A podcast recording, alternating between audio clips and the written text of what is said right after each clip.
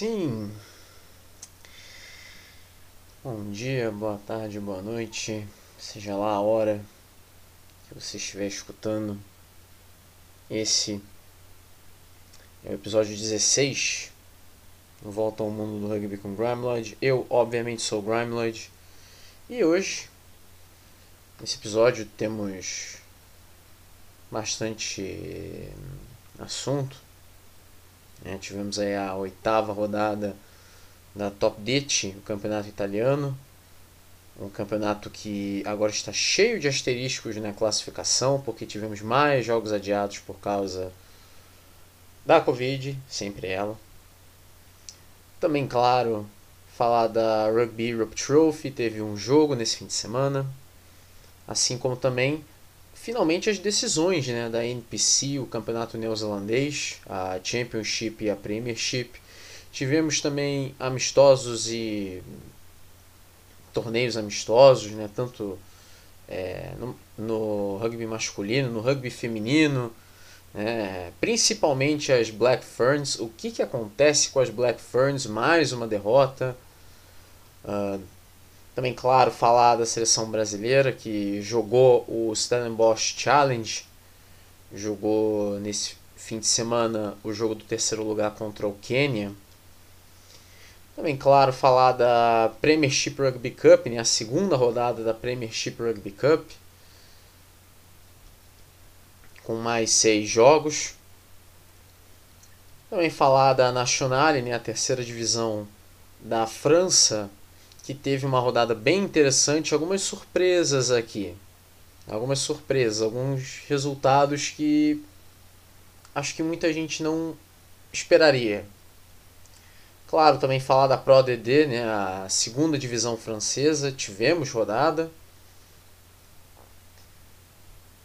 E, claro, falar da Autumn Nation Series, a última semana, a quarta semana da Autumn Nation Series que foram seis jogos, mas foi tanto assunto, é tanta coisa, que acho que isso merece um segmento somente com a Automation Series, porque aconteceu bastante coisa, incluindo, mais uma vez, a Nova Zelândia. O que, que acontece com os All Blacks? Mas, claro, mas o que também acontece com a Argentina? A Argentina nesse domingo levou uma sonora surra da Irlanda. E também, claro, falar é, dos indicados aos prêmios de melhor do mundo da World Rugby, né? Melhor jogador, melhor jogadora, jogador revelação, melhor técnico, jogador de Sevens, jogadora de Sevens. Bom, vai ter tudo isso nesse episódio 16, então já não vamos perder muito tempo. A gente vai começar indo para a Itália. A oitava rodada da Top 10, tivemos apenas três jogos. A rodada começou com a vitória do Calvissano sobre a Viadana, o jogo no estádio San Michele em Calvissano. O jogo terminou 45 a 18 para o time da casa. Um, o primeiro tempo, apesar disso, havia terminado 14 a 9. É, você pôde acompanhar esse jogo no canal da Federação Italiana de Rugby no YouTube, que é Federazione Italiana Rugby. E o primeiro tempo tinha terminado 14 a 9 para o Calvissano. Não era um jogo tão. É... Não era um jogo de placar dilatado a essa altura mas no segundo tempo o Calvissano se mostrou muito mais superior e eventualmente ficou com a vitória 45 a 18. É, esse jogo aconteceu na sexta-feira. E aí depois a gente teve os outros jogos da rodada, né? A Lazio recebeu o Citavi Lions, o jogo no Centro Esportivo Giulio Onesti, em Roma, e a vitória ficou com o time visitante. O Citavi Lions venceu mas foi um jogo bem complicado para o Citav Lions, né? o time ali de Piacenza. A vitória ficou com o Citav Lions 34 a 33. E também tivemos o Colorno recebendo a Petrarca, Petrarca Padova, o jogo no HBS Rugby Stadium em Colorno e a vitória ficou com a equipe que lidera o campeonato, a Petrarca Padova 39 a 23. Tivemos é, dois jogos adiados, Orovigo e Fiamme Ouro. O jogo seria no estádio Mário Batalini em Orovigo. E o jogo foi adiado por casos de SARS-CoV-2 na equipe da Fiamme Ouro. E também é, Moliano e Valo Rugby no estádio Maurizio Quadia, em Moliano Veneto. E por motivos de casos de Covid-19 na equipe do Moliano, o jogo foi adiado e não tem data, não foi marcada ainda uma nova data, assim como também no jogo de Rovigo e Fiamme Ouro, ou seja, a gente vai ter que esperar. O que a gente sabe é que se a gente olhar a classificação, a gente vai ver uma tabela cheia de asterisco, porque das 10 equipes, somente 3 jogaram todos os 8 jogos. A gente olha a classificação, quem lidera é a Petrarca Padova com 37 depois o Valor Rugby Emília com 27, Colorno com 20 e um jogo a menos, Calvissano 19, um jogo a menos, subiu duas posições com essa sonora vitória contra a Viadana. Na quinta posição, a Fiamme Ouro com 16 pontos, é, décima posição, tem um jogo a menos. Na sexta posição, Orovigo com 16 pontos também, décima posição também, tem dois jogos a menos. Na sétima posição, a Viadana com 14. Na oitava posição, Citav Lions com 13 pontos e um jogo a menos. Sobe uma posição com essa vitória contra a Lazio. A nona posição é do Moliano com 10 pontos e dois jogos a menos. Décima posição. E na lanterna, a Lazio permanece na lanterna com 4 pontos e um jogo a menos. A próxima rodada é a nona rodada mas essa rodada não acontece na semana que vem. Ela acontece nos dias 4 e 5 de dezembro. É, no dia 4 de dezembro, às 10 da manhã, os jogos. São quatro jogos acontecendo ao mesmo tempo e os jogos são esses, né? Isso se não tiver nenhum adiamento, é claro. Uh, Citav Lions contra Calvissano no estádio Walter Beltrametti em Piacenza. Fiamme Ouro e Moliano no Centro Esportivo Gelsomini, em Roma. Viadana e Rovigo no estádio Luigi Zaffanella, em Viadana.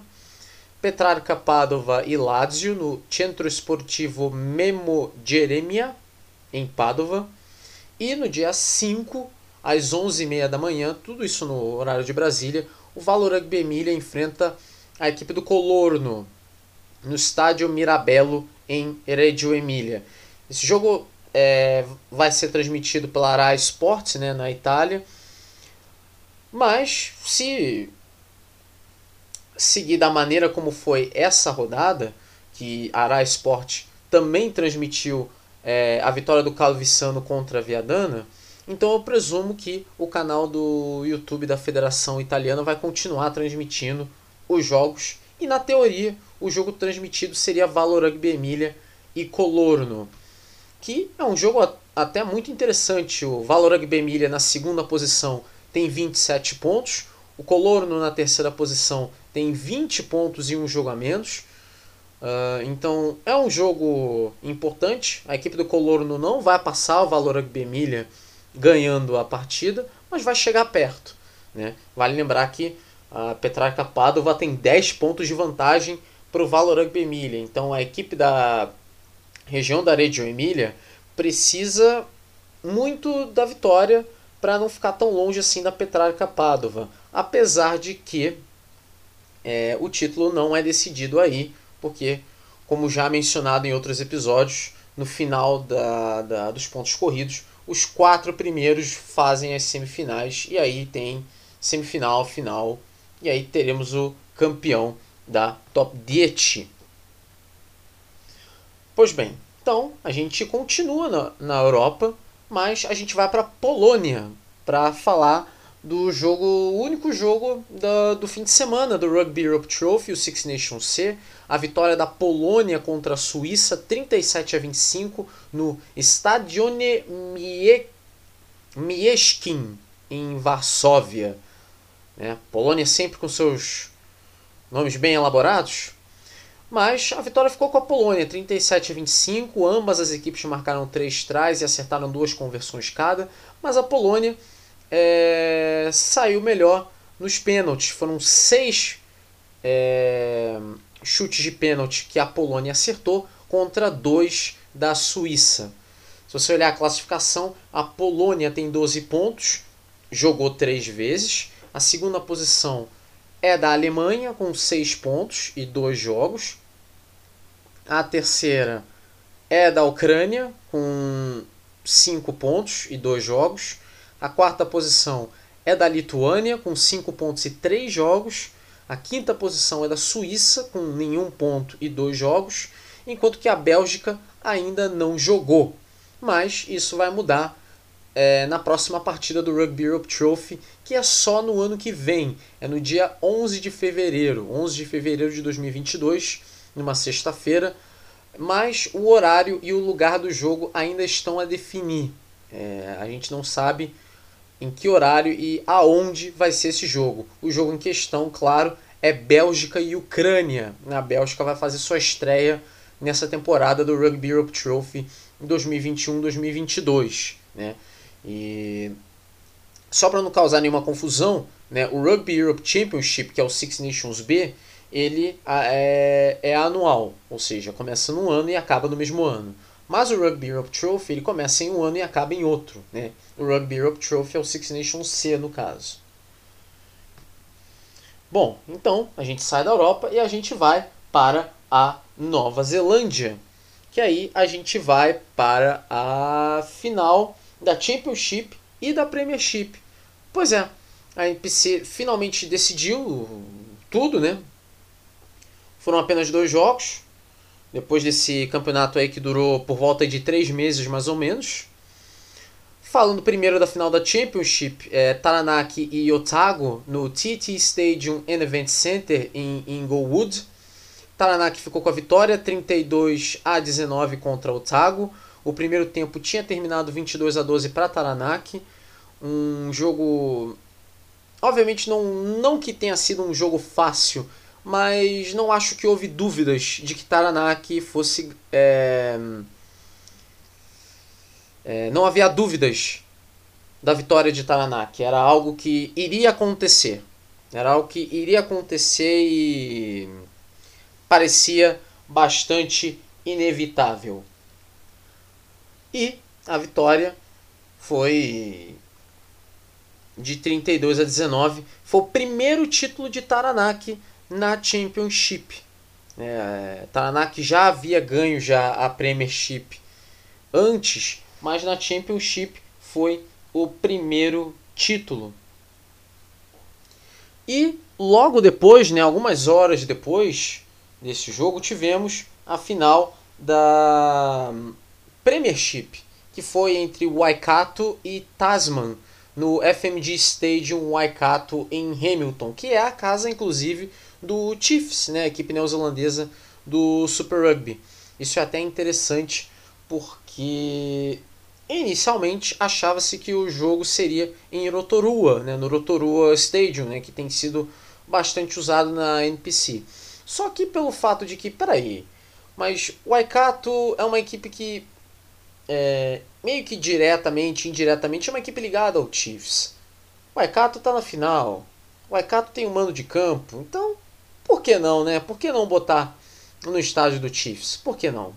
E aí, o jogo foi lá no FMG Stadium Waikato e 23 a 20 para o Waikato, um jogo bem parelho esse. O primeiro tempo tinha terminado 13 a 10 para o Waikato. E tanto o primeiro quanto o segundo tempo foram jogos bem parelhos. Foram duas etapas, no caso, bem parelhas. Uh, mas a vitória ficou com o Waikato. É o segundo título, né? O Waikato se torna bicampeão nesse atual formato que existe desde 2006. E justamente o primeiro título de Waikato nesse formato foi justamente em 2006, o outro obviamente em 2021, mas é o terceiro no geral, porque o primeiro foi no ano de 1992, né, numa época que nem existia o Super Rugby como a gente conhece, né? Porque o primeiro, a primeira edição do Super Rugby mesmo foi em 1993. Aí, obviamente, depois teve o fato do rugby se tornar profissional e aí o o Super Rugby se tornou um campeonato profissional, obviamente. Mas 92 ainda era uma época que não existia essas é, franquias, no caso, é, Chiefs, Crusaders, uh, Blues, Highlanders, Hurricanes, enfim. Não existia. Então era o campeonato importante. Era o, campe o campeonato importante da Nova Zelândia de, de, de rugby. E era um formato diferente, porque na época eram três divisões. Esse formato existiu até 2005. Aí em 2006 surgiu a atual versão da NPC, que ainda era Air New Zealand Cup, era o nome do, do, do, do, do campeonato. E já usava o formato que é usado até hoje, que é o de duas divisões. Né? Embora na verdade era dois grupos e não duas divisões. Depois passou a ser duas divisões. Bom, então a gente sai da Nova Zelândia. Então a gente vai pelo mundo, né? A gente vai dar uma volta ao mundo, né? Mais uma vez. para falar dos amistosos e dos torneios amistosos, né? Vamos então primeiro no rugby feminino, né? Falar dos cinco jogos que tiveram, né? A Irlanda derrotou o Japão por 15 a 12. O Canadá derrotou o País de Gales por 24 a 7, o que é absolutamente normal. O Canadá no feminino é uma equipe forte, o País de Gales é uma equipe bem fraca até. Mas o que foi uma surpresa foi a vitória da Inglaterra 89 a 0 contra a seleção americana. É, a seleção dos Estados Unidos foi massacrada ali pela Inglaterra 89 a 0. Tá com tudo a seleção da Inglaterra. Também tivemos o Rugby Melina, né, o, do, do, do Brasil, é o time, um clube feminino do, do, do Brasil, enfrentou a seleção feminina de Portugal e ganhou 8 a 5. Né? Jogo bem apertado, mas o Melina ficou com a vitória. Mas é claro, acho que o que mais chamou atenção no mundo do rugby feminino foi o que aconteceu lá em Castré, no estado Pierre Fabre, a própria casa do, do, do Castré mesmo, no time do, do Top 14. França e Nova Zelândia. O que acontece com a Nova Zelândia, o que acontece com as Black Ferns? Mais uma derrota, 29 a 7 para a França. O primeiro tempo tinha terminado 21 a 7. É... Aliás, eu até recomendo a vocês que vocês que me, me escutam nesse momento que deem uma olhada no, no, no canal do, dos All Blacks no YouTube. Lá tem os melhores momentos desse jogo. Né? Deem uma olhada nos melhores momentos desse jogo. E. É incrível o, o fato de que a seleção da. Da Nova Zelândia, as Black Ferns no caso, foram dominadas. Foram facilmente dominadas. O jogo inteiro, o jogo inteiro. Nunca houve dúvidas de que a.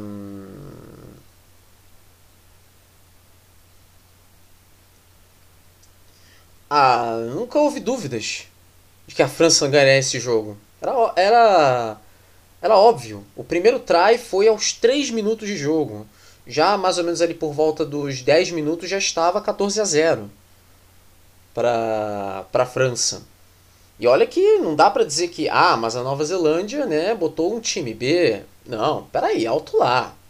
Alto lá. Nova Zelândia tinha a Porsche Woodman, tinha a Kendra Coxed, tinha a Kelly Brazer, tinha, se eu não me engano, também a Carla Rorepa. Grandes jogadoras do, das Black Ferns.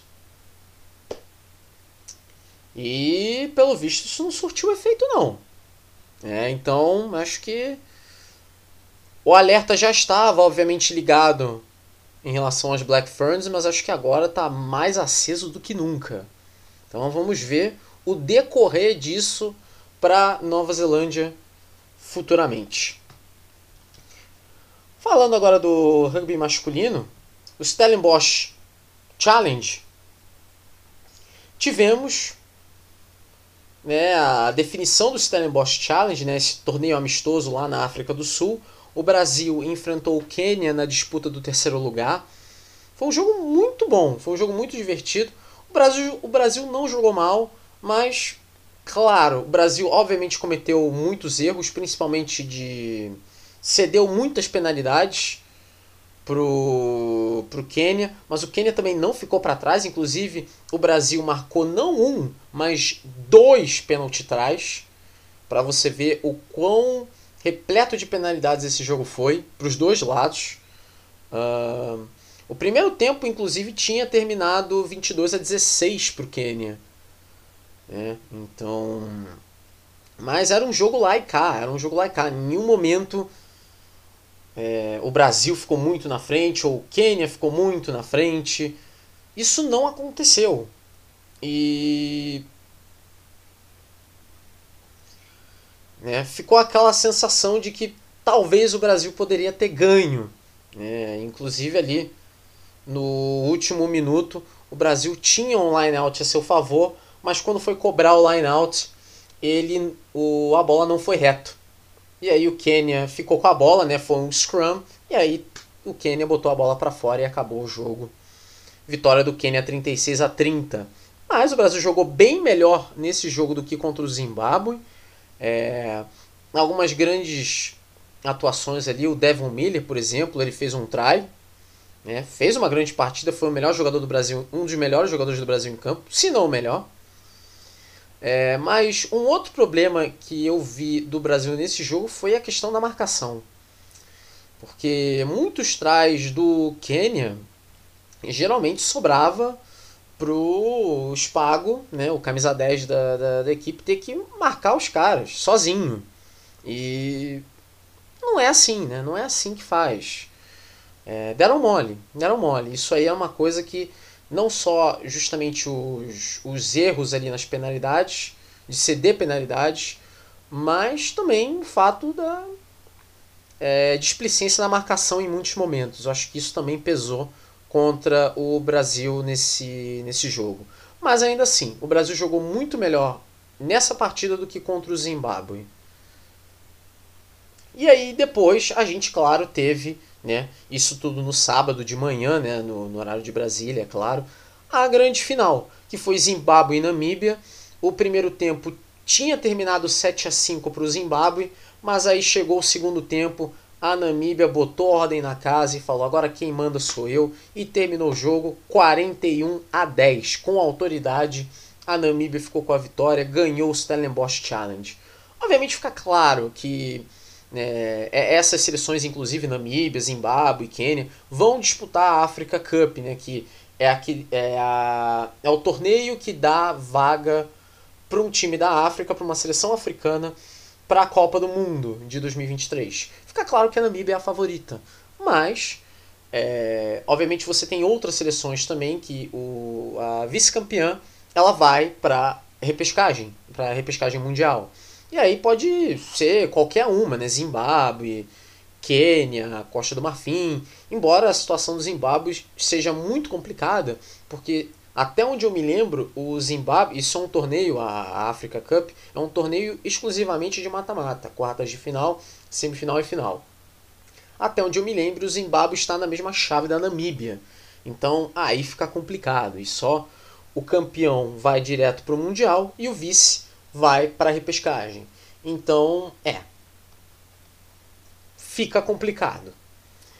Né? Mas eu presumo que o, o Zimbábue vai ter muito tempo aí de se recuperar. E claro, né? torneio amistoso é torneio amistoso. É, eliminatório é eliminatória, são coisas totalmente diferentes.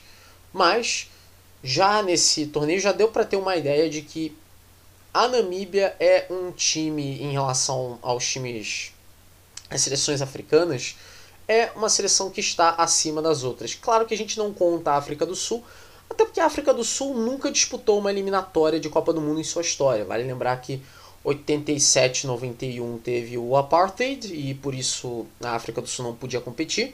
95 era país sede, não competiu em eliminatória. Foi como campeã em 99 é, para 2003, ela foi como a terceira colocada em 99. Depois, em 2007, ela foi como é, participante das quartas de final. E aí por diante, né? Ela foi campeã em 2007, aí em 2011 quartas de final, 2015 foi terceira colocada, 2019 campeão, ou seja, nunca disputou uma eliminatória na África do Sul. Então a gente não conta a África do Sul aqui. No caso, a gente se refere o que? Namíbia, Zimbábue, Quênia, Costa do Marfim, Marrocos, né? até a própria Tunísia também. Né? Um, Madagascar, embora esteja num nível um pouco mais baixo, embora é, o rugby é um esporte que está ficando cada vez mais popular lá, mas é, o nível ainda é muito ruim. Mas dá pra ver que, quem sabe no futuro. Hum. Bom, Olhando aqui os outros amistosos, a gente teve Rússia 29, Chile 30. Que grande vitória é essa do Chile, hein? O Chile que Chile que é treinado pelo Pablo Lemoine, né? ex-técnico do Uruguai, é, talvez o grande responsável por botar o Uruguai no, no, no, no, no holofote ali do rugby. É,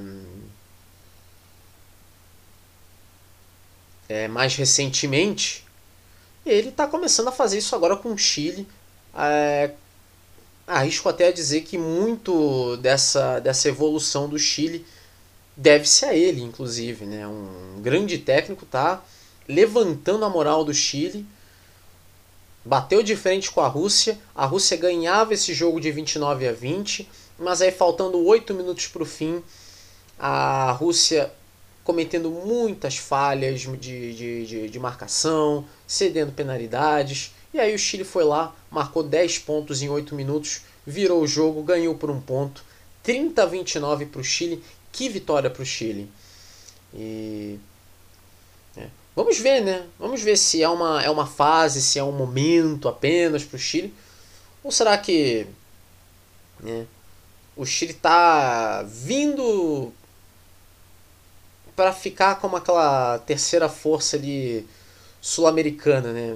No fim, isso aí não seria muito bom lá pro Brasil, né? É claro.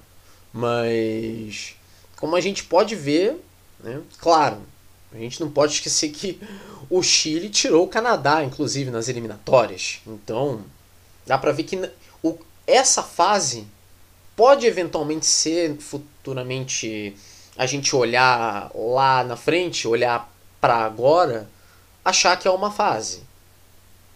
Mas a gente não pode negar que o Chile está crescendo. Isso não é um acidente de percurso.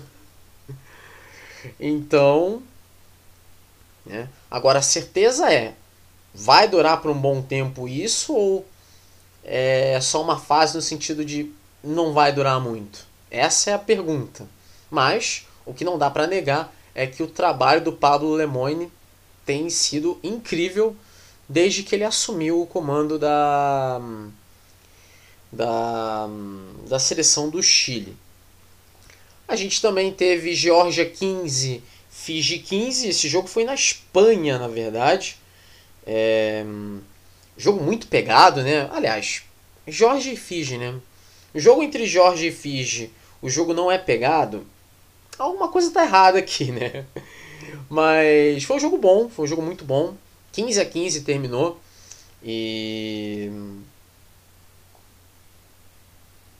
Foi aquele empate. Empate, empate mesmo, mas o jogo não foi ruim, não. Muito pelo contrário.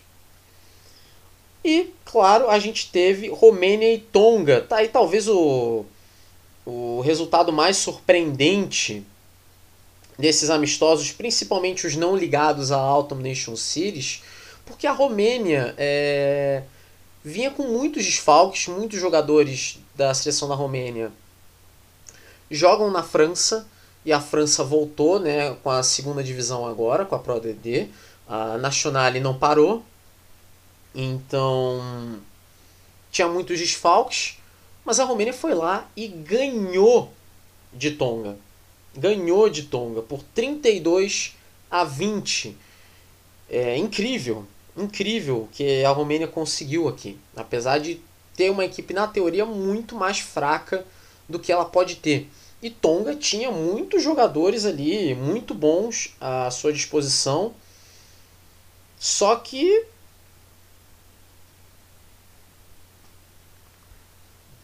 não dá para entender o que aconteceu com Tonga. Aliás, essa turnê europeia de Tonga foi um desastre, várias derrotas, várias surras. É, obviamente, a gente sabia que Tonga iria perder para a Escócia e Inglaterra, mas até a maneira como perdeu também foi bem, é, bem feia, até muito mais decepcionante do que se imaginava. E também, claro, um outro caso de, de, de técnico que vem surpreendendo positivamente é o Andy Robinson. Né? O Andy Robinson é o técnico da Romênia e ele quando ele tinha assumido a seleção da Romênia, até uma coisa que o usuário no, do Twitter, o Tier 2 Rugby, que é um, um, um perfil muito bom no Twitter, eu, eu recomendo inclusive que vocês sigam, caso não sigam. Ele fala muita coisa aqui do segundo escalão do rugby. Então, se vocês querem saber mais do segundo escalão do rugby, eu recomendo que vocês sigam o Tier 2 Rugby no Twitter, né? T2 Rugby, no caso, a, a arroba dele. Né? E aqui ele diz, né? Um caso para Andy Robinson como técnico do ano? Bom, ele herdou o trabalho da, da, da Romênia em um período de transição com sistema juvenil bem ruim e contra todas as possibilidades ele está numa posição decente ali de nas eliminatórias da Copa do Mundo, está na segunda posição. Quase empatou contra a Argentina. Até hoje não consegui processar isso na minha cabeça, que a Almeida quase ganhou da Argentina. Uh, derrotou o Uruguai com até certa facilidade e derrotou é, Tonga, uma equipe obviamente enfraquecida. É, é, né, não que Tonga tenha sido uma equipe enfraquecida. É, Tonga tinha é, muitos jogadores bons ali no seu time, mas numa situação bem ruim, numa fase terrível. Mas a Romênia tinha uma equipe muito fraca e ainda assim ganhou e ganhou com autoridade, 32 a 20. Não é uma diferença qualquer não. É, também é um caso também de técnico que tem feito um excelente trabalho, o Andy Robinson no caso. Bom, então, 33 minutos. Bom, então a gente vai terminar esse segmento, então a gente vai para o próximo, então, que aí a gente fala da Premiership Rugby Cup, tivemos aí a segunda rodada, também fala da Nationale, da Pro DD, da Autumn Nation Series, né, a última semana da Autumn Nation Series, falar também da, da eleição do, dos melhores do mundo da World Rugby, que já saiu ali os indicados, tem muita polêmica também. É, já tem muita chadeira. Bom, mas enfim, isso aí fica para o próximo segmento. Pois bem, já começando então o segundo segmento então, para falar da Premiership Rugby Cup, né, a segunda rodada da Premiership Rugby Cup. Tivemos aí um total de seis jogos nesse fim de semana e a rodada começou com a vitória do Harlequins contra o Northampton Saints, 26 a 25 no Twickenham Stoop. Também tivemos London Irish 29, Saracens 20 no Community Stadium em Brentford. O London Irish, inclusive, chegou a abrir 21 a 0 no fim do primeiro tempo. O Saracens quase virou o jogo. Mas o London Irish tomou vergonha na cara e percebeu que ia fazer uma burrada histórica se tivesse deixado o Saracens virar. Uh, o Sale Sharks derrotou o Newcastle Falcons por 25 a 20 no AJ Bell Stadium. o seu Sharks conseguiu a vitória faltando 6 minutos para o final, após o try de Ruben Birch e o chute de conversão do Robert Dupreez. Uh, também tivemos Gloucester 45, Exeter Chiefs 19 no Kings Home. Wasps 7, Leicester Tigers 55 na Coventry Arena. E Worcester Warriors 68, Bristol Bears 13 no Six Ways. Jogo dominado pelo Worcester. Os Bears ainda viram o Charlie Powell ser expulso aos 38 minutos. Isso facilitou mais ainda as coisas pro Worcester. Né? Vale lembrar né, que a, a Premiership Rugby Cup ela é um campeonato que as equipes procuram muito botar times reservas é, rodar elenco, né, botar jogadores jovens. O próprio Bristol Bears chegou a fazer isso, né, mas acabou se pirulitando aí, tomando essa surra de 68 a 13. Mas né, é uma coisa que muitos times fazem. Lógico, nada impede que as equipes botem seus jogadores principais mas é claro, é muito difícil isso acontecer porque muitos dos jogadores principais não estão aí, eles estão com as suas seleções. Então aí não dá. Mas é, dá para botar jogadores titulares. Por exemplo, o Gloucester tinha o 12 Trees, né? Tinha o 12 Trees, que é o, o, o titular né, do, do Gloucester. Ele jogou. Então, né? Não tem nenhuma proibição no caso. Mas é sempre bom. Né? O rugby, obviamente, é um esporte de contato, é um esporte com, que exige muito do esforço físico do atleta. Então é sempre bom rodar o time. Bom, a Premiership Rugby Cup está aí para dar também muita oportunidade aos jogadores que não teriam lá muita chance de jogar é, na Premiership. Aliás, né? Inclusive a Premiership agora chamou atenção, né? Porque tivemos a confirmação de que o Bristol é, contratou o AJ McGuinty, né? Do Sale Sharks. O AJ McGuinty ele vai para o Bristol Bears na próxima temporada.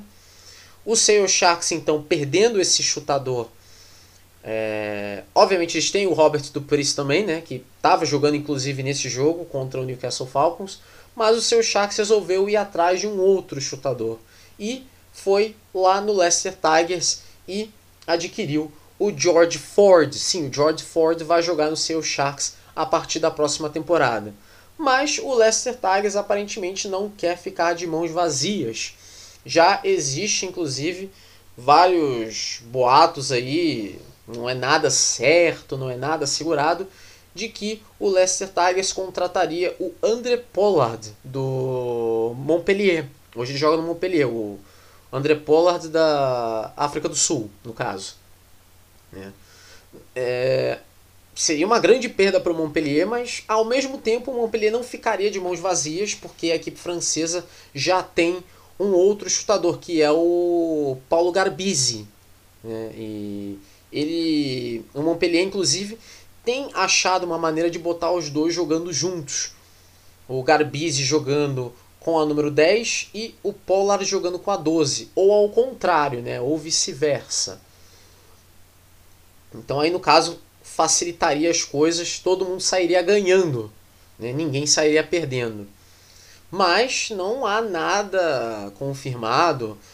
É, já descobriram que o Under Pollard, por exemplo, seguiu a conta do Leicester Tigers no Instagram. Mas isso não quer dizer nada. Né? Pode, pode ser que. Pode ser que ele tenha uma admiração pelo clube, né? Vamos dar uma de João sem braço aqui. Vamos dar uma de desentendido aqui. Não vamos fazer presunções, né? Presumir coisas. Vamos dar uma de desentendido, vamos supor que ele goste do clube, ele ache legal. Ele joga no Montpellier. Mas pode ser que ele admire o, o Leicester, embora ele seja um jogador estritamente profissional e defenda com unhas e dentes o Montpellier. Pode ser. Mas pode ser que já seja o início de alguma coisa. Mas pode ser que não seja nada. pode ser que não signifique absolutamente nada. Né? Mas se isso realmente acontecer, todo mundo sai ganhando. Ninguém vai sair perdendo. Vale lembrar que nessa rodada o BAF não jogou, são 13 times, né? então alguém tem que sobrar. Se você olhar a classificação, no grupo 1 o Gloucester tem 10 pontos, o Worcester tem 5, o Bristol Bears também, o Exeter Chiefs tem 1 e o Bath não tem ponto. O Gloucester, o Bristol e o Exeter têm dois jogos, o Worcester e Bath 1. E aí no grupo 2 e no grupo 3, as quatro equipes, aí são quatro equipes nesses dois grupos, as quatro equipes jogaram, em cada grupo jogaram duas vezes. Não tem jogo a mais, jogo a menos, não tem nada disso. No grupo 2, Leicester Tigers 9 pontos, Newcastle Falcons 6, Seattle Sharks 4, Wasps 1. No grupo 3, London Irish 10, Harlequins 6, Saracens 5, Northampton Saints 2.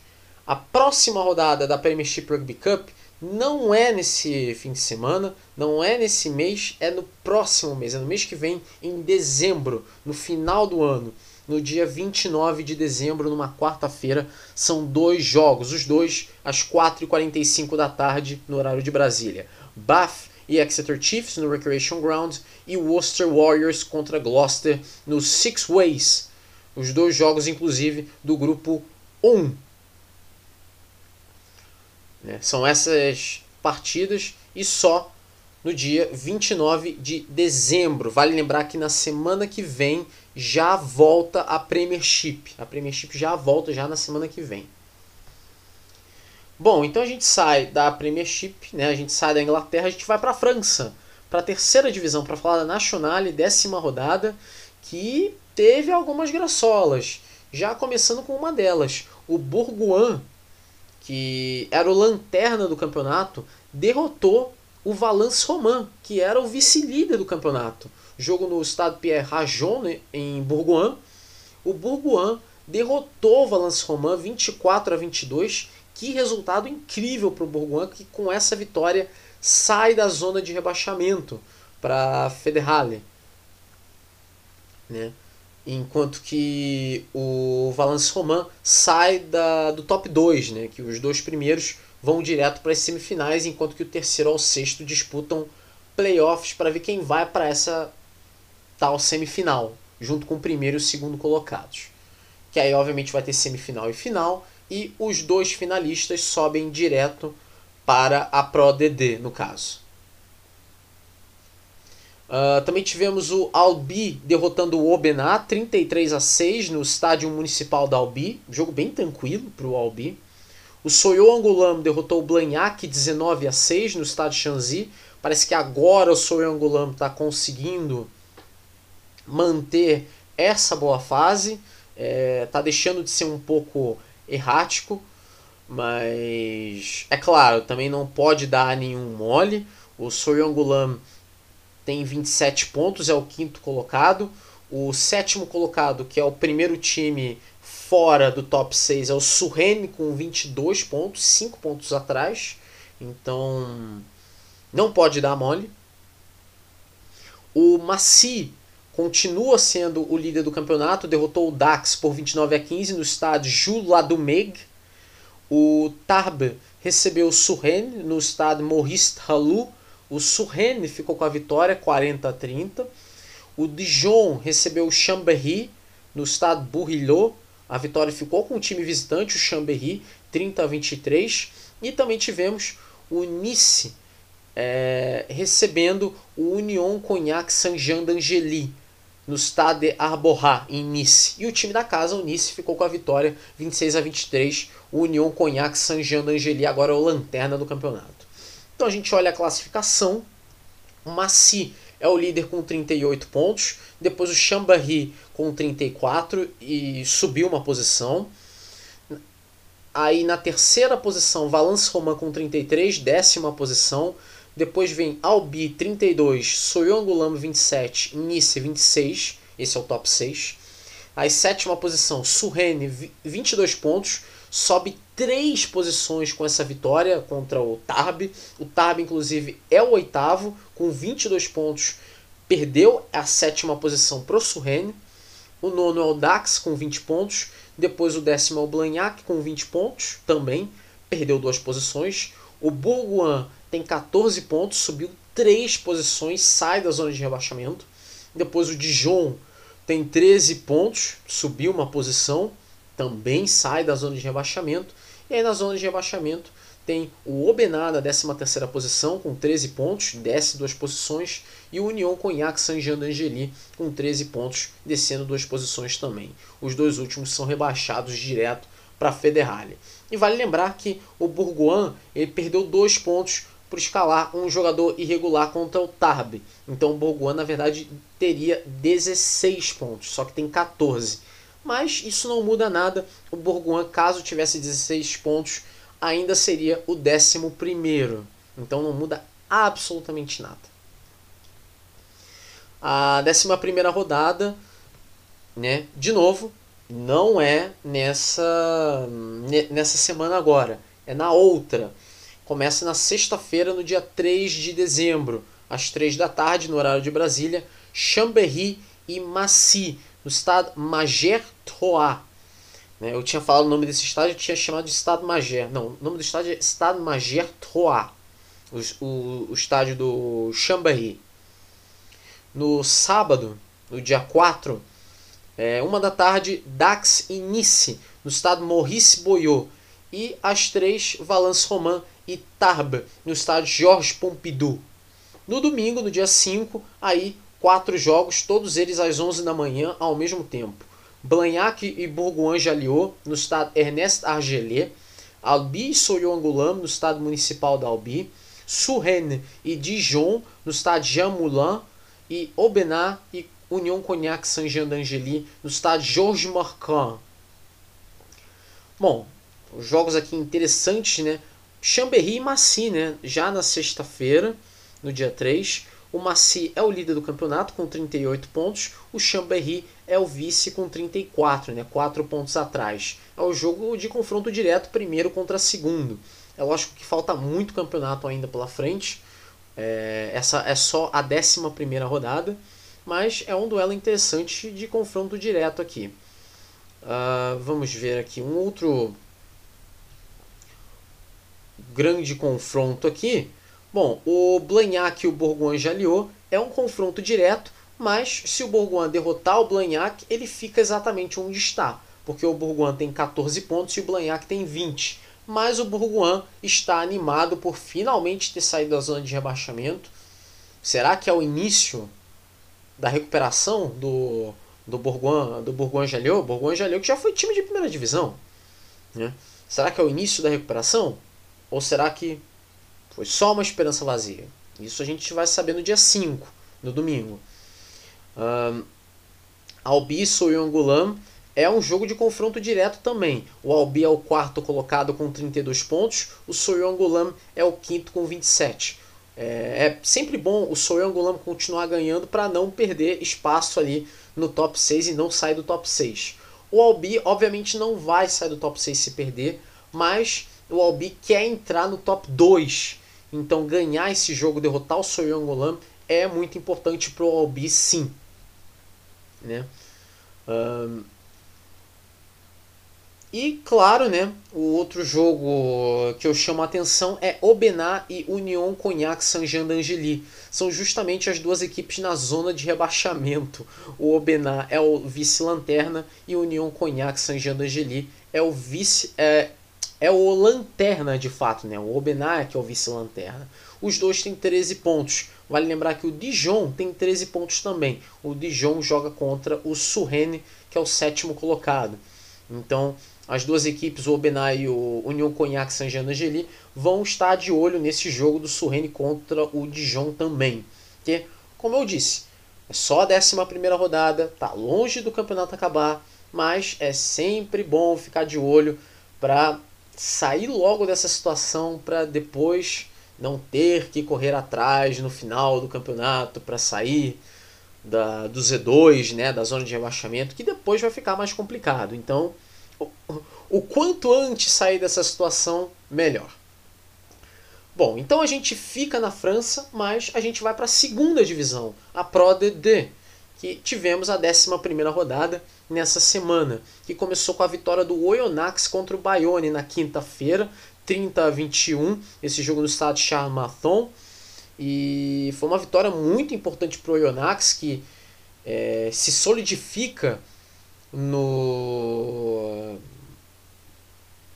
no top 2, né, entre os dois primeiros. O Bayonne, com essa derrota, cai para a quarta posição, ainda está dentro do top 6, mas as coisas não ficaram muito legais para o Bayonne. Né? Foi um jogo muito bom, transmitido inclusive pela TV francesa. Acho que foi o canal Plus Decali que transmitiu esse jogo, se eu não me engano.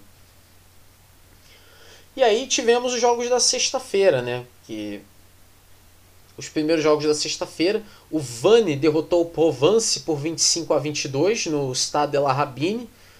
Uma vitória muito importante para o Vani, que tenta escapar da zona de rebaixamento. O Carcassonne derrotou o Grenoble por 20 a 9 no Stade Albert Domecq. O Juan Normandie derrotou o Agen por 27 a 23 no Stade Robert de Auchon.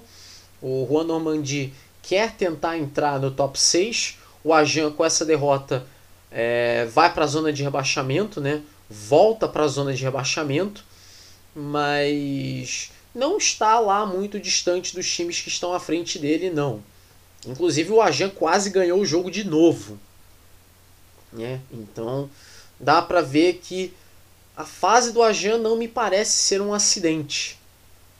Né? Aqui pode ter sido muito mais a questão de azar do que outra coisa.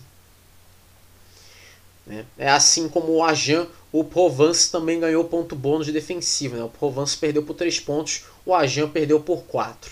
Vai lembrar que o limite, no caso, na França é de 5. O Bourg-en-Bresse ganhou do Béziers por 30 a 22 no estado Marcel Varcher. E isso foi muito importante para o Bourg-en-Bresse. E com esse resultado, essa equipe, né, também conhecida como Bressane, né, no caso, né, sai da zona de rebaixamento com essa vitória contra o Béziers. E foi muito importante para o Bourg-en-Bresse ganhar esse jogo. O Montemarçan derrotou o Aurillac 38 a 10 no Stade André et Guy Boniface. Muito tranquilo essa vitória do Montemarçan, conseguindo o ponto bônus ofensivo. Segue o líder do campeonato. 5 pontos de vantagem para o Oyonnax, que é o segundo colocado. Também tivemos o Montalban derrotando o Nevers por 33 a 17 no Stade Sapiac. O Montalban segue no top 6, né? E o jogo da sexta-feira que foi transmitido, eu inclusive cheguei a assistir esse jogo, o Narbonne quase cometeu crime. O Narbonne, o lanterna do campeonato, quase conseguiu a proeza de derrotar o terceiro colocado, o Colomiers, no Parc des Sports et de l'Amitié, o jogo em Narbonne. Né? Eu assistindo esse jogo na sexta-feira, eu fiquei incrédulo. O Narbonne chegou no momento que o Narbonne ia ganhar o jogo. O Narbonne ia ganhar o jogo. O Colomier estava jogando mal. O Colomier estava jogando mal. O Colomier perdia o jogo por 20 a 16. O Narbonne estava ganhando aquele jogo. Até que com dois minutos para o final, o Colomier foi lá, fez o try, e aí teve o chute de conversão. E aí decidiu tudo para o Colomier. Uma pena, uma pena para o Narbonne, deu pena do, do, do Narbonne. O Narbonne segue sendo lanterna, mas se o Narbonne tivesse ganho, olha, faria um pouquinho de estrago, né? Porque o Colomier iria cair para a quinta posição no, no, no, no campeonato. E caso o Narbonne tivesse ganho,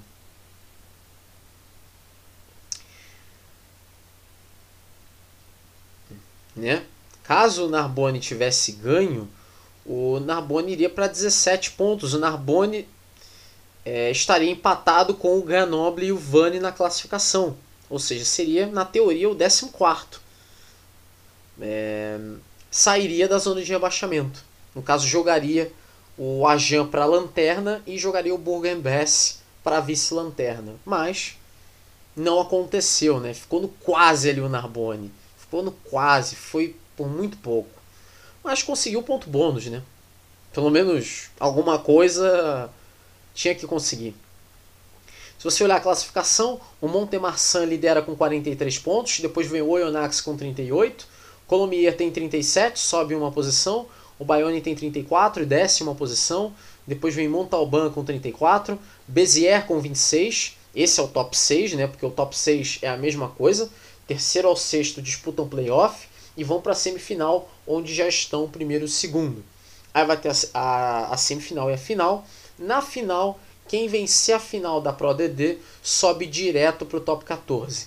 Quem perder a final da Pro DD tem que jogar um playoff de acesso barra rebaixamento contra o vice-lanterna do top 14. Né? E o top 6, no caso, por enquanto, é esse, tem esses times. O sétimo colocado é o Never, com 26. O oitavo é o Juan Normandie, com 25, sobe duas posições. O nono é o Carcassonne, com 24, também sobe duas posições. O décimo é o Provence, com 23 e décima posição. O décimo primeiro é o Orillac, com 22 pontos, desce três posições, ou seja, um grande prejuízo para o Orillac. O décimo segundo é o Grenoble, com 17 pontos. Depois vem o Vani, também com 17 pontos e sobe uma posição. O décimo quarto é o Bourg-en-Bresse, com 16 pontos, sai da zona de rebaixamento, sobe uma posição. E ali, na zona de rebaixamento, o 15 é o Ajan, com 15 pontos, desce duas posições, e o 16 é o Narbonne, com 13. Vale lembrar que os dois últimos são automaticamente rebaixados para Nationale, que é a terceira divisão. A próxima rodada é nessa semana agora, né? quinta-feira, dia 25, e sexta-feira, no dia 26. Na quinta-feira, no dia 25 de novembro, 4h45 da tarde, no horário de Brasília, Béziers e Montemarçan. Esse jogo vai ser transmitido pelo canal Plus de Cali, no estádio Raul Barrière. Jogo muito interessante esse. O Montemarçan é o primeiro colocado e vai visitar o Béziers, que é o sexto. O Béziers precisa da vitória para se manter no top 6. Lógico, é só a 12 rodada, tem muito campeonato pela frente, são 30 rodadas, então falta muito para o final. Mas é sempre bom não perder contato com o pessoal de lá da frente. Né? Não perder contato com o pessoal que está à sua frente. E esse é o caso do Bezier. O Bezier, neste momento, é o sexto colocado, mas está oito pontos atrás do quarto e do quinto colocados, que são Bayonne e Montalban, que estão empatados com 34 pontos. Então é sempre bom ganhar para não perder terreno, porque daqui a pouco vai perder terreno e depois vai ser tarde demais. E vale lembrar que o Never é o sétimo colocado e tem o mesmo número de pontos do Bezier, 26. Então é importante o Bezier ganhar esse jogo para não se perder ali na classificação. O Never vai ficar de olho, porque o Never obviamente vai torcer para o Montemarçan. É, na sexta-feira, no dia 26, aí são seis jogos acontecendo às três e meia. Né? Bayonne e Carcassonne no estádio Jean Daugé, Colomiers e Vannes no estádio Michel Bendichou, Grenoble e Narbonne no estádio de Alpes, Aurillac e Rouen Normandie no estádio Jean Alric, Provence e Montalban no estádio Maurice Davy, Nevers e Bourg-en-Bresse no estádio de Pré-Fleury às 4h45, né, jogo transmitido pelo canal Plus Sports no estado Armandi, Ajan e Oyonnax. Esse jogo que, né, no caso esses dois jogos, né, que vão ser transmitidos pela TV francesa, Béziers e Montemarçan na quinta-feira no canal Plus de Cali e Ajan e Oyonnax no canal Plus Sport, esses dois jogos são importantes. Ajan e Oyonnax também, porque o Ajan quer sair da zona de rebaixamento. E para sair Quer sair agora? Tem que ganhar do Oyonnax. Só que é que tá. O Ajan é o vice-lanterna. O Oyonnax é o vice-líder do campeonato. O Oyonnax está 5 pontos atrás do líder, Montemarçan, mas só está um ponto à frente do Colomier, que é o terceiro colocado. Vale lembrar que só os dois primeiros vão para as semifinais. Então é importante o Oyonnax ganhar esse jogo. Vale lembrar que o Colomier joga contra o Vani, que é o 13 terceiro colocado. Bom, então, vamos acabar esse segmento então. que aí a gente vai para o terceiro segmento, que aí eu falo da Autumn Nation Cities, que tem bastante coisa para falar da Autumn Nation Cities. Que fase dos All Blacks, que fase da Argentina, o que está acontecendo com a Argentina? As coisas nunca mudam lá, é inacreditável. E claro, também falar da, da, da eleição ali dos melhores né, da, da World Rugby, no caso.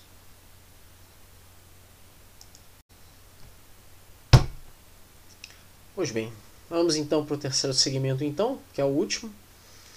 E para falar da Autumn Nation Series, né? A última semana, quarta semana, a última semana da Autumn Nation Series, começando claro com o jogo Escócia 29, Japão 20, jogo no Murray Field.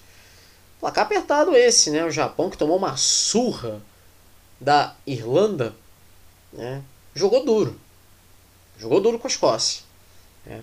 É, a Escócia ficou a vitória e esse jogo ficou marcado pelo fato do Stuart Hogg ter marcado seu 25º try pela seleção escocesa. Ele é o atual recordista de trás da seleção da Escócia, né, com esse 25º try.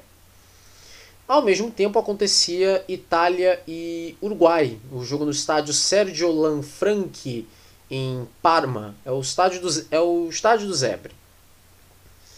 O Uruguai cometeu muitos erros, muitas penalidades e, bom, custou caro, né? Custou caro. E com a vitória, a Itália quebra um tabu de 16 jogos sem ganhar, né? Porque tá precisando. Tava precisando. A Itália tava numa situação bem deplorável. Mas, né? É, ah, mas era o Uruguai. Ah, mas era o Uruguai. Não interessa, uma vitória e vitória é vitória, é sempre bom, aumenta, melhora a autoestima e é isso aí. E claro, o Uruguai não, não é aquela equipe né, que muita gente consideraria uma equipe inútil de anos atrás, não, é uma equipe que tem evoluído. Mas é, nesse jogo ficou claro que o Uruguai ainda cometeu muitos erros. Podia ter ganho o jogo? Podia, mas cometeu muitos erros é, de marcação, de é, disciplina e bom, cometeu muitos erros. E aí a Itália acabou se aproveitando e ficou com a vitória. Mas isso não quer dizer que a Itália tenha jogado mal. Mas é sempre importante é uma vitória. Aí depois a gente teve, né, aí o nível começou a aumentar e aí que foi, né, sábado foi um dia maravilhoso para o rugby. Você que é fã do, do, do rugby e você viu os jogos no sábado, obviamente você ficou maravilhado, né? Obviamente. Começando com Inglaterra 27, África do Sul 26, jogo no Twickenham. Que jogo! Que jogo, senhoras e senhores, que jogo! A África do Sul chutou um total de 7 penalidades, 5 com o André Pollard, 1 com o Elton Yantes e 1 com o Franz Stein. E podia ter acertado muito mais. A África do Sul errou muito chute. Né?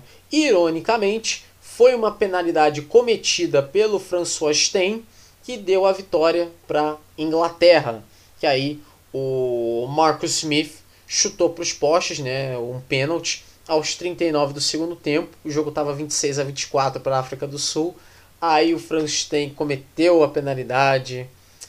Ah, logo o François Stein. Aí é para deixar um certo Grime Lloyd bastante triste. Mas né, era um jogo que qualquer um ali poderia ter ganho, na verdade. Foi um jogo maravilhoso de, de, de rugby, sem dúvida nenhuma. Sem dúvida nenhuma. Aí depois a gente teve né, um outro jogo bastante movimentado, mas que ficou marcado mais pela, pela falta de disciplina dos dois lados. Que eu me refiro a País de Gales 29, Austrália 28. Jogo no Principality Stadium, jogo marcado pelos cartões. A Austrália teve o Rob Valetini expulso aos 14 minutos por causa de um high tackle e viu Curtley Bill levar cartão amarelo aos 21 minutos por causa de um knock-on proposital.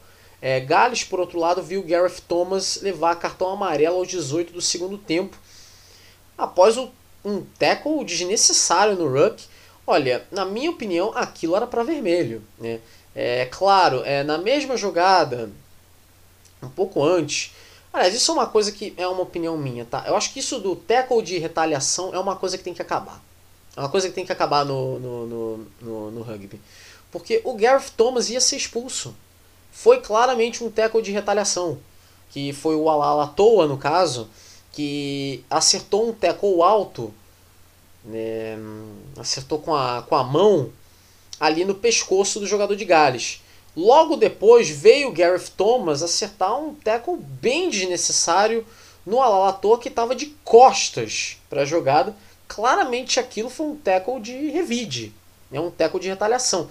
Isso é uma coisa que tem que acabar no rugby. Que o Gareth Thomas foi. Né, perdeu totalmente a noção, ficou totalmente Tomás Lavanini das ideias. Aliás, Tomás Lavanini é um nome que a gente precisa falar sobre daqui a pouco. Né? O Gareth Thomas perdeu totalmente a noção do perigo. Podia ter sido expulso, deveria ter sido expulso. Porque, afinal, a arbitragem desse jogo também, vou falar para vocês, foi uma arbitragem bem lamentável. Mas uma coisa que não dá para esconder, né, uma coisa que tem que se admitir, é que o jogo foi emocionante até o final. Não há dúvidas disso. O jogo foi muito emocionante. Foi decidido aos 42 do segundo tempo, porque houve uma penalidade contra a Austrália. A Austrália ganhava o jogo de 28 a 26. Aí o Rhys Priestland foi chutar para os postes, acertou o pênalti, 29 a 28 vitória do País de Gales. É um jogo, um jogo também bem empolgante, um jogo muito bom, mas que ficou marcado também é, pela total falta de disciplina dos dois lados. Três cartões e é, um vermelho e dois amarelos, mas podia ter sido um amarelo e dois vermelhos. Né? E claro, né, França e Nova Zelândia. O que dizer de França e Nova Zelândia, esse jogo disputado no Stade de France? Eu acho que é, talvez você pode não concordar, mas a minha opinião, a minha opinião, essa foi uma das maiores atuações da história da seleção da França. Da história da seleção da França, de toda a história que a seleção da França de rugby tem, ao meu ver, essa foi uma das melhores. Uma das melhores. Os All Blacks foram dominados. Eu não via isso fazia um certo tempo. É. Os grandes nomes do jogo foram Piato Malvaca, né, que fez dois trás. Roman Tamak fez um trás, jogou muito Roman Tamak. É. E esse jogo quebrou uma série de tabus. Né? Foi a primeira vitória da França contra os All Blacks desde 2009. Foi a primeira vitória da França contra os All Blacks jogando na França desde o ano 2000. O jogo foi em Marsella. Foi a primeira vitória da França contra os All Blacks em Paris desde 1973. Detalhe, o Stade de France nem existia naquela época. O Stade de France foi criado para a Copa do Mundo de futebol de 98. Em 73 não existia o Stade de France.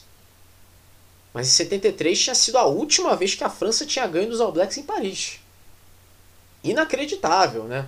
É, e isso que é curioso. No feminino, as francesas derrotaram os Black Ferns. No masculino, os franceses derrotaram os All Blacks.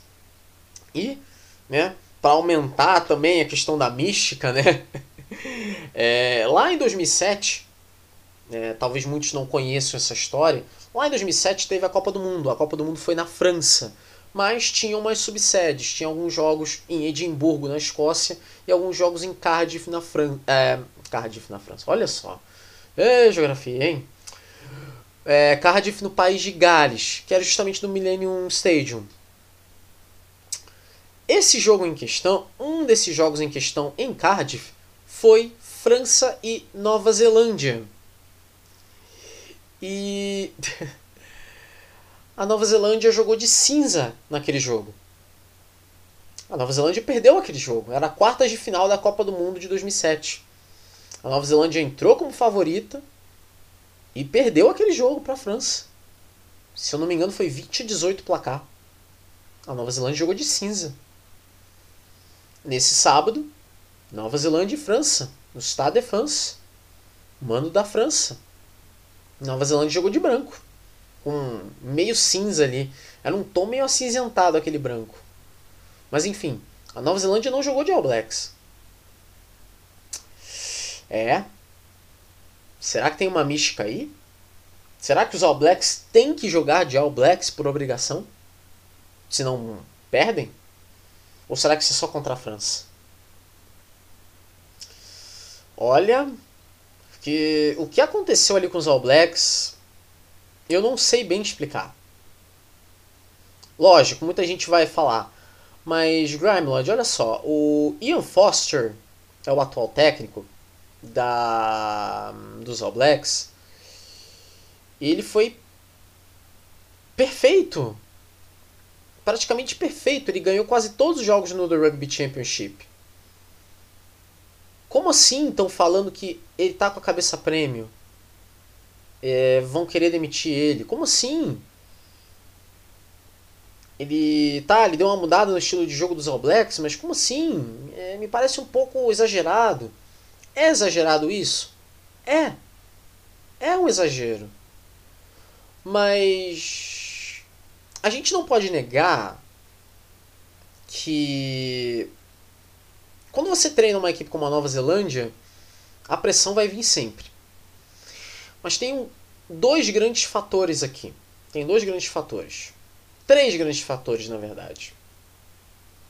O Ian Foster não era para ser técnico dos All Blacks.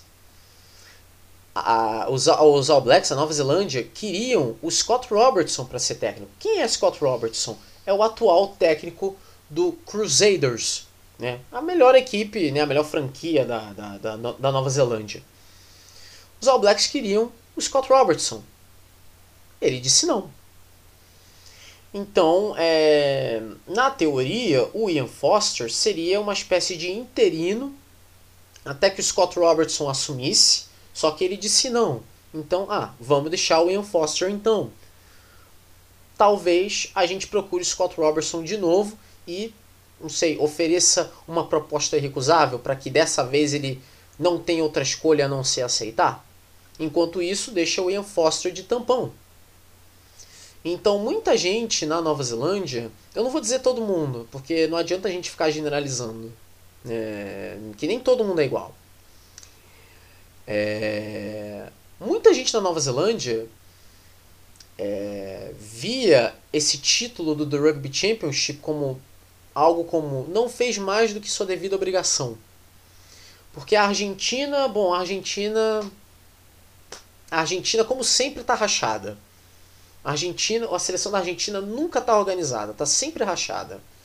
Até quando consegue um momento histórico, ganha dos All Blacks, né? Ganhou dos All Blacks, mas no eh, em 2020 vem no Rugby Championship de 2021 totalmente rachado. A África do Sul jogou seu primeiro Rugby Championship depois da Copa do Mundo de 2019. Não tinha jogado em 2020, então estava um tempo sem jogar. A Austrália sempre tem uma equipe errática, sempre tem uma equipe que. É... A Austrália tem uma equipe errática há muitos anos. Então, como eu posso explicar isso? Muita gente viu isso como uma coisa tipo, ah, não fez mais que a devida obrigação ganhar o Rugby Championship. Ah, ganhou o Rugby Championship. Muito bom. Nossa, os problemas estão todos resolvidos. Né? É, são dois são duas situações, mas um outro cenário também é que o Ian Foster mudou a maneira como os All Blacks jogam. E isso é uma coisa que não pegou bem. É uma coisa que não pegou bem. Ah, é, tal, a Nova Zelândia precisava mudar um pouco, os jogadores estão ficando velhos, a equipe é praticamente a mesma de 2011, com uma diferença ou outra, é, tem que renovar essa equipe. Tá, mas. Não adianta também você mudar totalmente a maneira dos All Blacks jogarem para um estilo de jogo que eles não estão necessariamente acostumados. Eles jogam, eles têm o estilo deles de jogar há anos. E aí bota num estilo totalmente diferente e tá aí. O resultado tá aí. Perdeu contra a Irlanda, perde contra a França nesse fim de semana. Né? Tinha ganho de Gales, mas muitos agora podem até levantar a possibilidade que ah, só ganhou de Gales porque Gales tinha muitos desfalques. Que talvez sim, talvez não, né? O C não existe. Mas fica claro aqui que o Ian Foster está desagradando.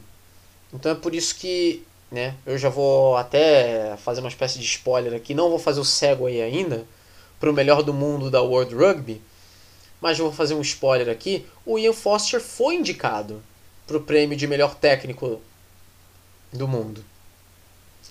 Isso muita gente não entendeu. Né? Obviamente, ele está lá por causa do The Rugby Championship. Mas muita gente não entendeu o porquê que ele foi escolhido como um dos candidatos. E aliás, daqui a pouco eu falo isso da eleição de, de melhor do mundo, que tem muita polêmica ali, mas tudo bem. Vamos focar aqui na Autumn Nation Series aqui então. Falar então de Irlanda e Argentina, né? 53 a 7 para a Irlanda, jogo nesse domingo agora no Aviva Stadium, jogo que você acompanhou na, na ESPN 2, né? Assim como França, Nova Zelândia, Inglaterra e África do Sul, você também acompanhou na ESPN. O que dizer da Argentina, hein? Uma vitória recorde para a Irlanda contra uma medíocre Argentina que se preocupou mais em colapsar. O time tá rachado de novo. Que novidade! É... É... Será que o problema agora é o Ledesma? De... É, o... é o Ledesma? É o técnico de novo? Que da outra vez foi o Orcade, né? É... Derrubaram o Orcade. Ou será que estão fazendo isso para derrubar o Ledesma? Igual como fizeram com o Orcade? Aí eu já não sei.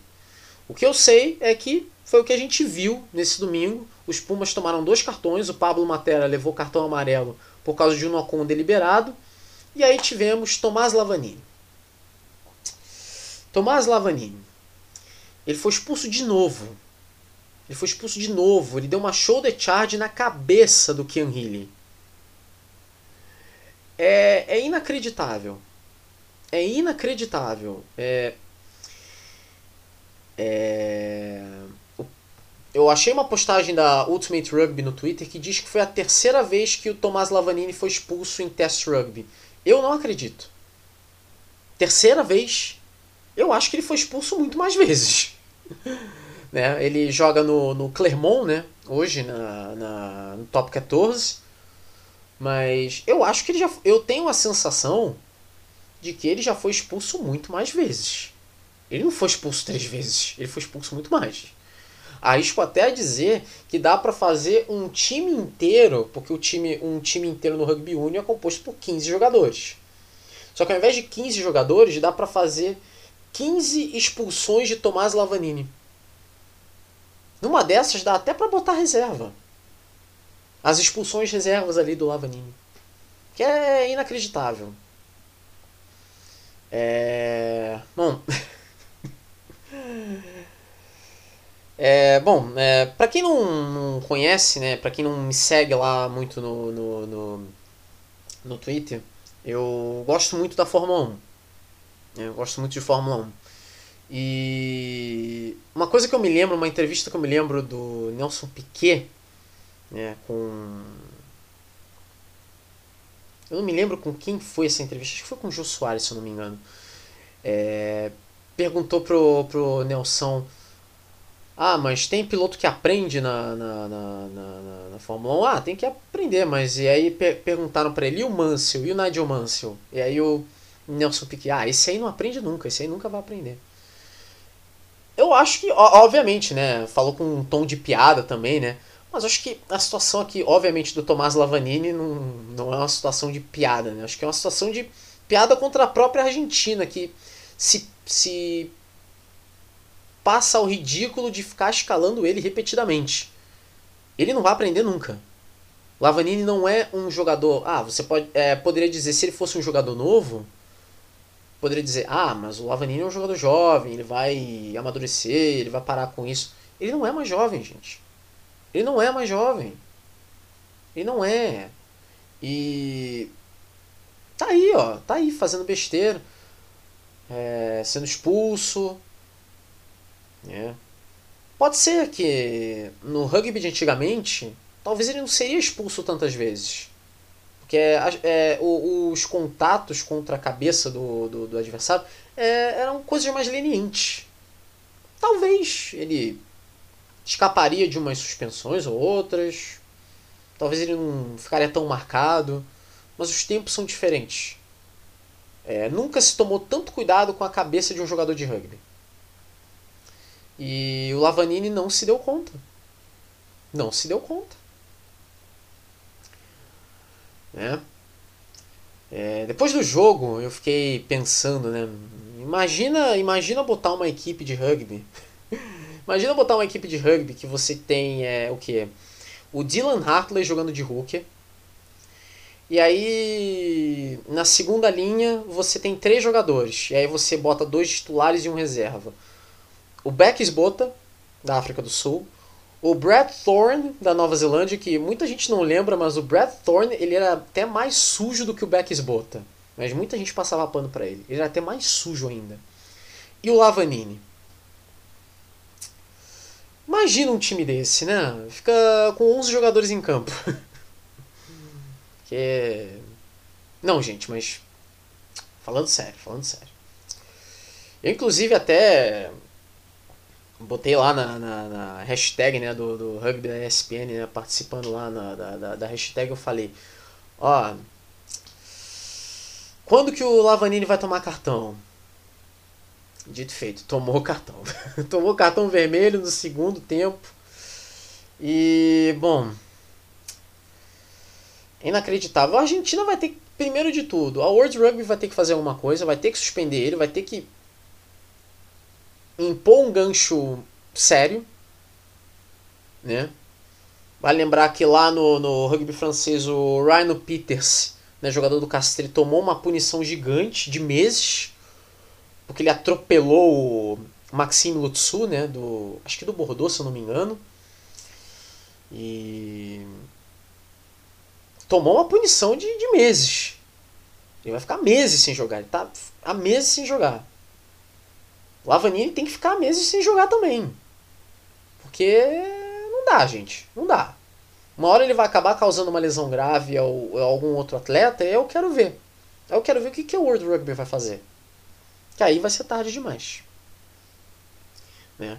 Mas, saindo um pouco dessa desse colapso mental da Argentina, principalmente do Lavanini, falar um pouco do jogo. A Irlanda jogou muito bem, né? Andrew Porter como joga? Como joga o Andrew Porter? Entrou para ficar ali na posição de número 1. Um. Eu acho que ele não sai dali tão cedo. Né? Como joga? Né? O Johnny Sexton não jogou, estava machucado. Jogou o Joey Carberry. Também jogou bem também. A equipe toda jogou bem, na verdade. A equipe toda da Irlanda jogou bem. Uma equipe muito sólida. Mas é o que eu falo. Né? Irlanda e França são duas equipes que Muita gente está empolgada, agora está maravilhada. Gente, pelo amor de Deus. Em 2023, não me botem Irlanda e França de favoritos. Eu costumo dizer, né, um verbo que eu criei, né, quer dizer, não que eu tenha criado, mas que surgiu na minha cabeça. Talvez alguém já tenha tido essa ideia antes de mim. Eu não vou ficar assumindo uma ideia que talvez não, se, não tenha sido minha é o termo francesar. Francesar. Que antigamente, né? Agora a França está parando com isso. Mas antigamente a França tinha um hábito de abrir placar, de começar com tudo e de repente apagão. A França vai lá, perde. Era um, era um sofrimento torcer para a França. E na Copa do Mundo não era diferente. Tinha vários momentos em que a França passava até uma certa vergonha. Né? E falando em Copa do Mundo, né, passar certa vergonha, a Irlanda nunca saiu das quartas de final. É o máximo que a Irlanda consegue. Já teve até momentos que a Irlanda não chegou às quartas de final. Né? 2007, por exemplo, só na primeira fase. É, 99 só na repescagem, porque era um formato um pouco diferente. Já era com 20 seleções, mas era um formato diferente. Então, né? É uma coisa que eu sempre falo, eu sempre falo e não esqueçam disso. Irlanda e França. Não botem como favoritos para 2023. Já estou avisando. Já estou avisando. A não ser que seja uma final, uma final histórica de Copa do Mundo Irlanda e França em 2023. Aí pode apostar em um. Em quem eu não sei, aí fica a critério de vocês. Porque ainda assim, entre essas duas, eu não boto a mão no fogo por nenhuma delas. Eu só acredito vendo. Se for, mesmo que seja uma eventual final mundial entre as duas, eu só acredito vendo. Aliás, né, uma última curiosidade aqui antes de sair daqui do, da Autumn Nation Series. É, essa foi a primeira vez desde 9 de novembro de 2002 que Nova Zelândia, Austrália e África do Sul perderam no mesmo dia. Os, os, as três jogaram no sábado. Nesse dia, 9 de novembro de 2002, tivemos Nova Zelândia 28, Inglaterra 31, Irlanda 18, Austrália 9, França 30, África do Sul 10. E essa, inclusive, era uma época horrível para a África do Sul. O técnico era o Rudolf Streuli, que era uma época. Meu Deus, aquela época de 2000, 2002, 2003, que ele treinou a África do Sul, Camp Staudrad. Meu Deus, é, uma, é, é o pior técnico que a, que a África do Sul já teve. Ele era o técnico da África do Sul nessa época, pelo amor de Deus. O pessoal fala do Alistair Coates e do Heineken Maia, os dois eram gênios perto dele. Bom, então a gente vai pro. saindo aqui do, do Autumn Nation Series, que acabou, né? Agora só ano que vem. Uh, a gente vai então para eleição do melhor do mundo da World Rugby, que tem várias categorias e eu botei aqui algumas aqui, né? Começando pelas mulheres, categoria feminina, as quatro indicadas foram Zoe Aldcroft da Inglaterra, Poppy Cleo também da Inglaterra, Caroline Boujard da França e Laure Sansou também da França.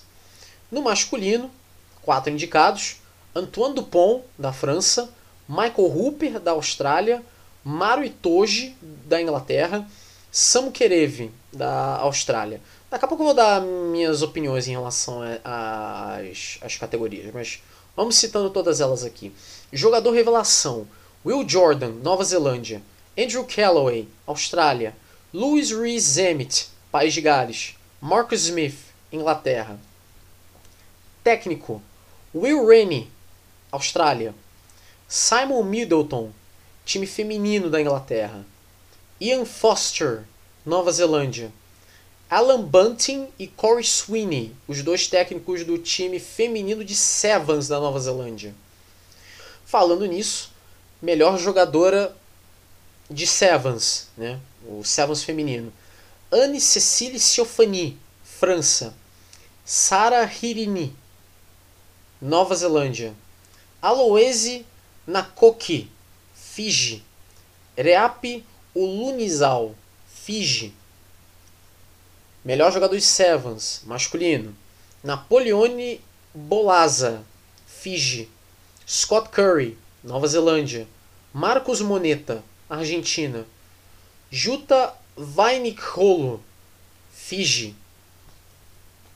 Bom, vamos lá. Na minha opinião aqui, uh, eu não vou ficar aqui pagando aqui de entendido aqui não, já vou logo avisando. Eu não acompanho muito o Sevens, tenho as minhas opiniões em relação ao Sevens, é, não sou muito fã. É, vi o Sevens nas Olimpíadas né, de, de, de Tóquio, mas eu não acompanho muito.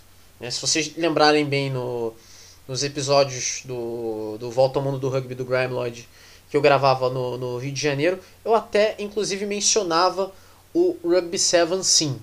Né?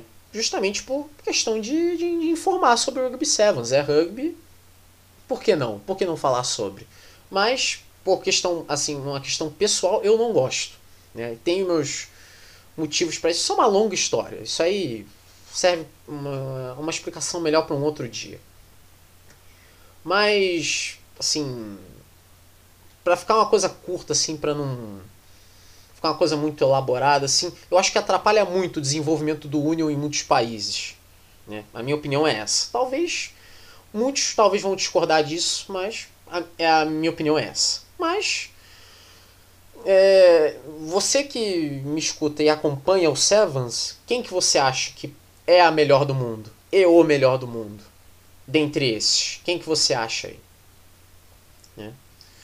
Dentre as mulheres também, das mulheres ali do Union ali.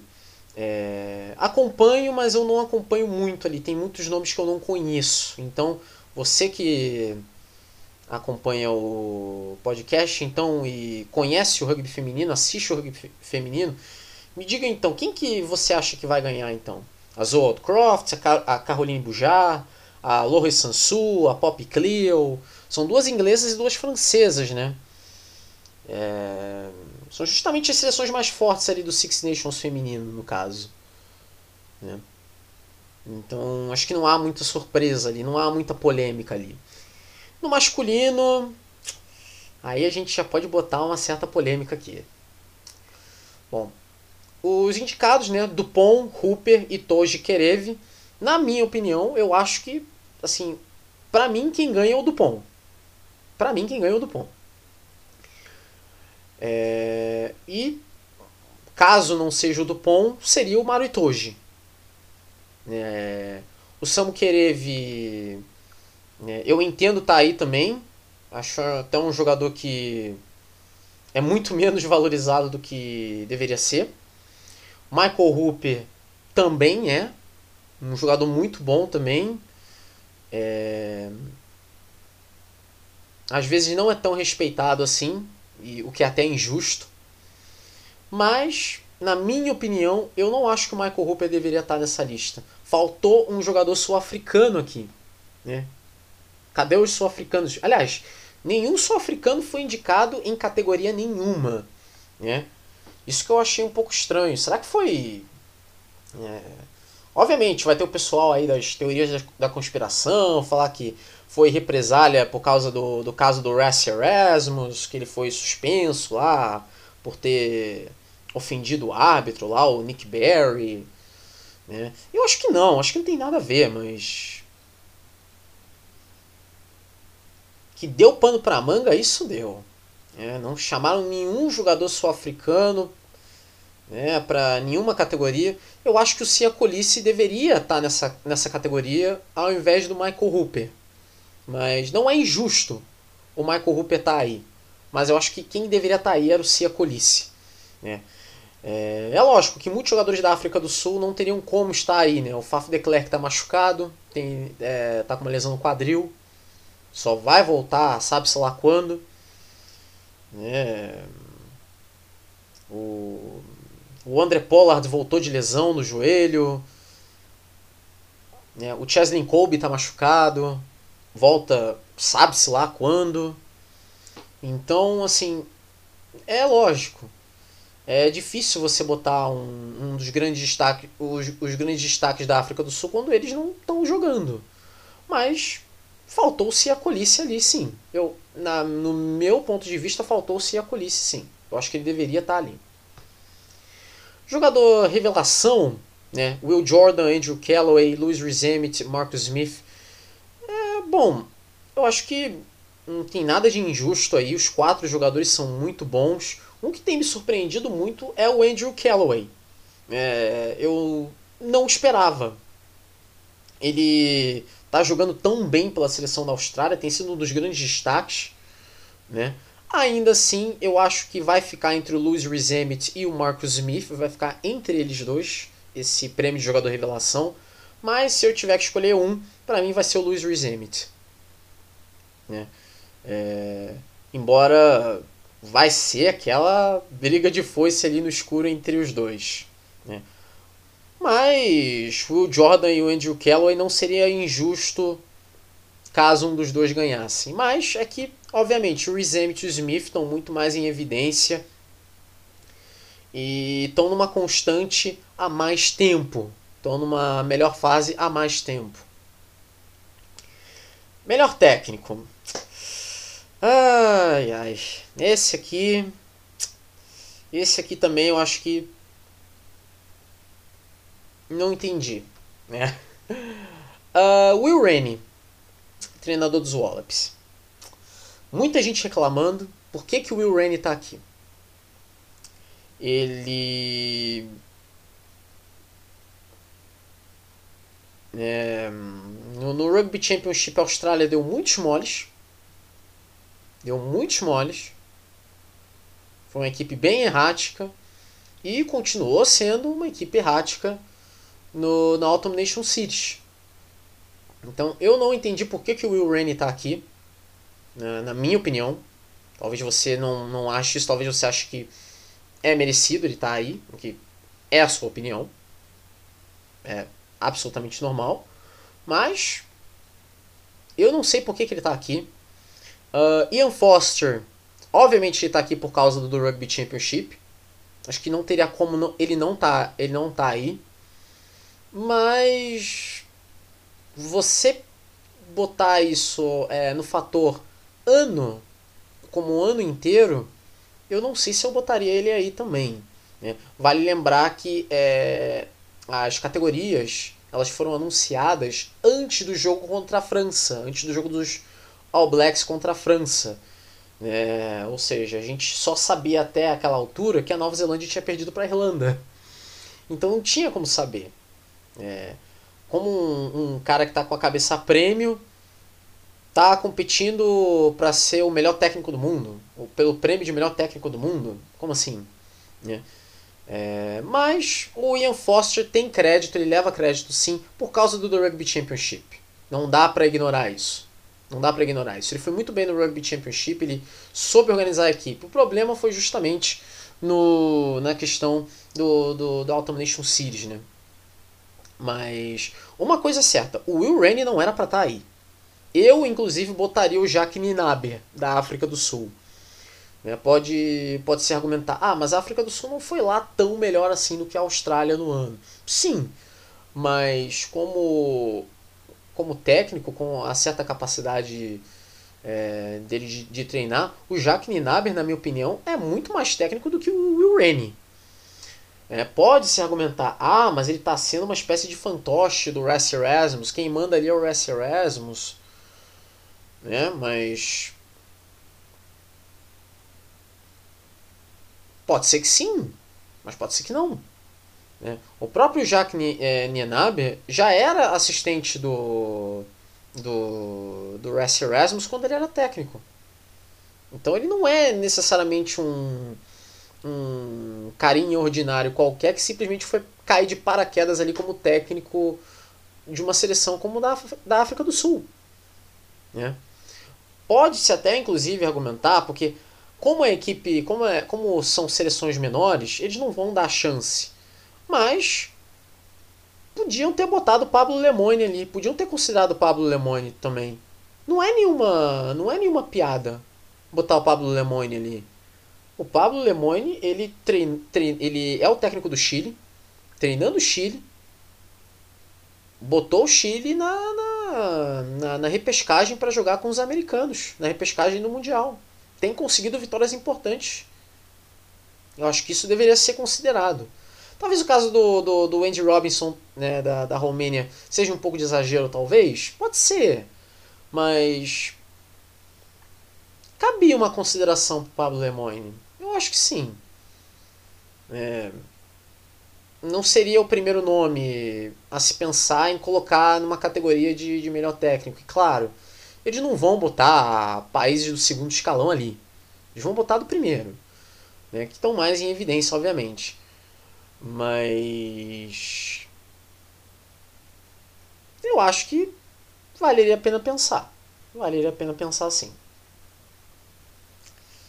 Bom, é isso então, né? Esse episódio vai ficar bem longo, então, eu presumo, né? Por causa da Falei bastante, mas tinha bastante coisa para falar. Bom, próximo episódio, se Deus quiser, né? Semana que vem, vai ser o episódio 17. São 3 e meia agora da manhã. Vou botar o episódio no, no, no Anchor, que aí ele vai estar tá disponível lá a partir meio-dia, uma hora da tarde. Entre 11 da manhã e uma hora da tarde ele já vai ele já vai estar tá disponível já.